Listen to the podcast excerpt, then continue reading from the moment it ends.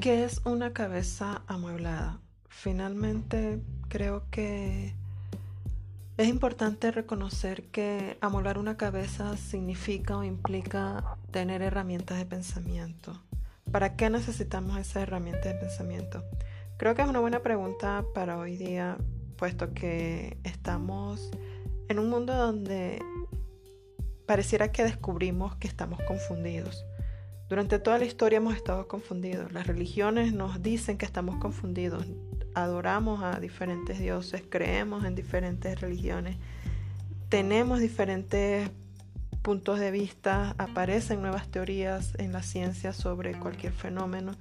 Entonces, pareciera que eh, la humanidad se está dando cuenta que no puede vivir con esos vacíos, no puede experimentar el vacío que dejan, por ejemplo, las teorías. Necesita certezas absolutas. Y lo que hace una cabeza amueblada es justamente reconocer que no las hay, que hay vacíos con los que debemos aprender a lidiar.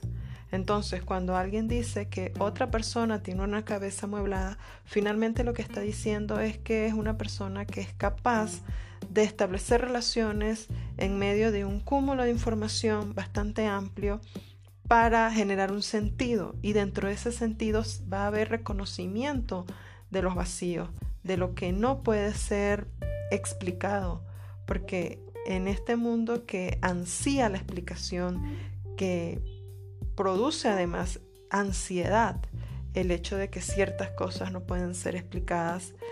Es importante saber moverse dentro de esos vacíos. Eso es, eh, eh, para eso sirven las herramientas del pensamiento finalmente, para reconocer que hay puntos en los que debemos aprender a movernos sin explicaciones.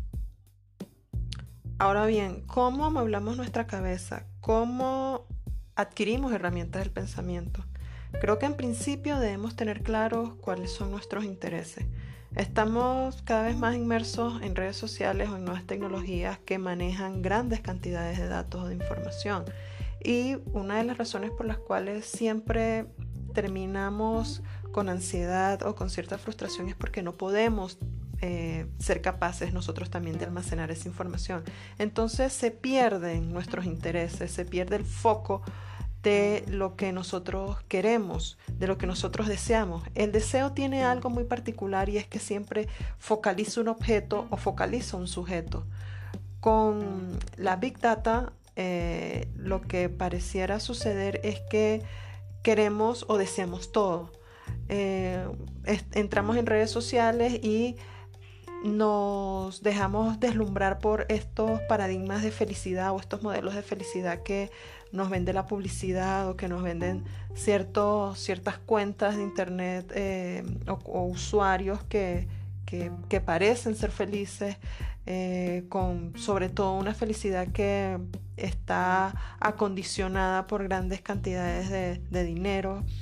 Entonces, finalmente eso desvirtúa nuestros propios deseos personales y serializa eh, e, el, deseo, donde todos eh, comienzan a desear lo mismo y donde cada eh, situación personal es diferente y se le hace difícil acceder a, eso, a esos modelos de felicidad.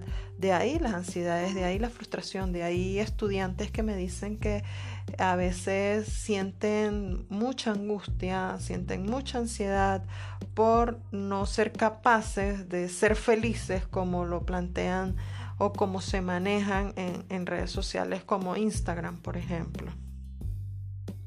Entonces, para adquirir herramientas del pensamiento que amueblen la cabeza, se debe empezar por tener cierta claridad sobre lo que deseamos, sobre lo que queremos, para ser capaces de elegir frente al bombardeo que nos presenta el algoritmo.